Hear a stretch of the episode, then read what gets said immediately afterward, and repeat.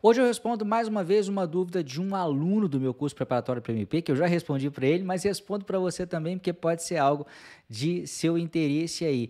E na verdade, ela apareceu dentro do preparatório para PMP, mas poderia perfeitamente aparecer no meu curso sobre Scrum ou em qualquer outro curso sobre agilidade, porque é um tema sobre agilidade que tem interesse para toda a comunidade aí de gestão de projetos. Na realidade, foram duas dúvidas, que são as seguintes: qual a diferença entre história de usuário e refinamento do backlog?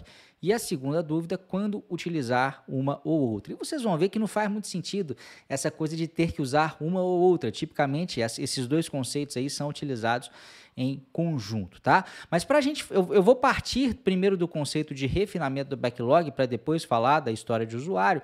Mas para a gente falar de refinamento do backlog, a gente tem que falar do próprio backlog, né? O backlog que a definição ali é, é, extraída, eu gosto de trazer as coisas exatinhas para você, para não ter dúvida, né? Essa é, é, a definição do Scrum Guide 2020, que é a seguinte: o backlog do produto é uma lista ordenada e emergente do que é necessário para melhorar o produto. É a única fonte de trabalho realizado pelo Scrum Team. Então a gente pode entender o backlog como uma lista de requisitos, uma lista de coisas que precisam ser feitas é, naquele produto, né? E todo o trabalho né, tem que ser extraído desse backlog. Nada pode estar fora é, dele.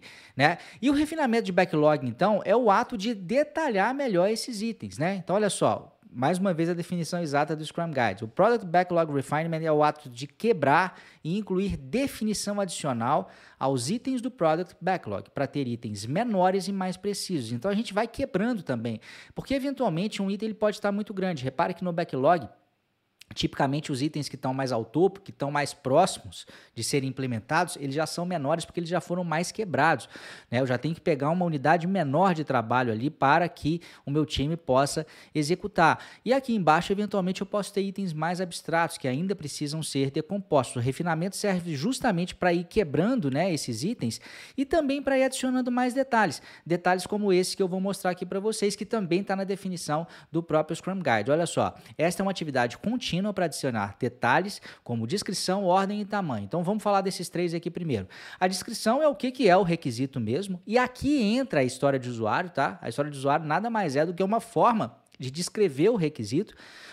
Mas além disso, o refinamento ele cuida do ordenamento, quer dizer em que ponto dessa pilha vai estar, se mais acima ou mais abaixo. Quando eu refino, eu também posso trocar essas coisas de lugar e também o tamanho. O tamanho tem a ver com estimativa. Eu posso usar uma estimativa né, como uh, story points, por exemplo, ou posso usar qualquer outra, posso usar estimativa de esforço. Então, é, a, refinar nada mais é do que ir, ad, primeiro, quebrando né, esse requisito e adicionando detalhes né, a esse requisito aí. E esses atributos, eles geralmente variam de acordo com o domínio de trabalho. Agora, a história de usuário é apenas então somente uma forma da gente descrever esse requisito, uma forma que tem esse jeitão aqui. Né? A gente sempre tenta encaixar a história de usuário dentro desse formato, dentro desse template, que é como um, uma determinada pessoa, uma persona que vai utilizar um sistema, estou dizendo isso porque a, a, história de usuário nasceu dentro da indústria de software, né?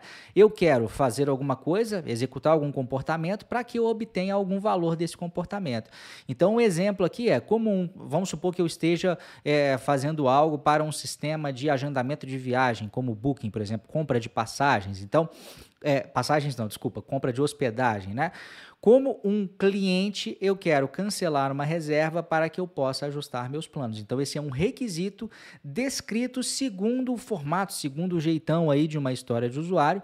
Então, basicamente, essa é a diferença, né? E entenda mais uma vez, né, que não faz o menor sentido é, a gente perguntar quando usar uma ou outra, porque quando eu estou refinando, eu estou justamente, eventualmente, é, é, adicionando detalhes à descrição de um requisito e essa descrição pode ser feita segundo, né, ou, ou utilizando a técnica aí da história de usuário. Essa foi a dúvida de hoje. É, se você tem interesse em, em, participar do meu curso preparatório para a certificação PMP, você pode colocar o seu nome na lista de espera.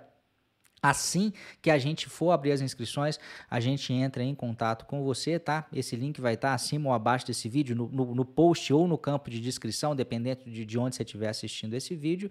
E você pode também, se quiser, participar do meu curso sobre Scrum, tá? É o curso sobre Scrum, você pode fazer a inscrição imediata, só que essa inscrição é por aplicação. Você também tem que deixar os seus dados, né, num determinado cadastro, que também o link eu vou deixar para você aqui ou no campo de descrição ou no post, basta clicar, preencher seus dados. Se a gente entender que esse curso aí tem a ver com a sua realidade, a gente vai entrar em contato te passando as instruções para que você possa efetuar o pagamento e se inscrever efetivamente. Esse foi o recado de hoje. Um grande abraço e até a próxima.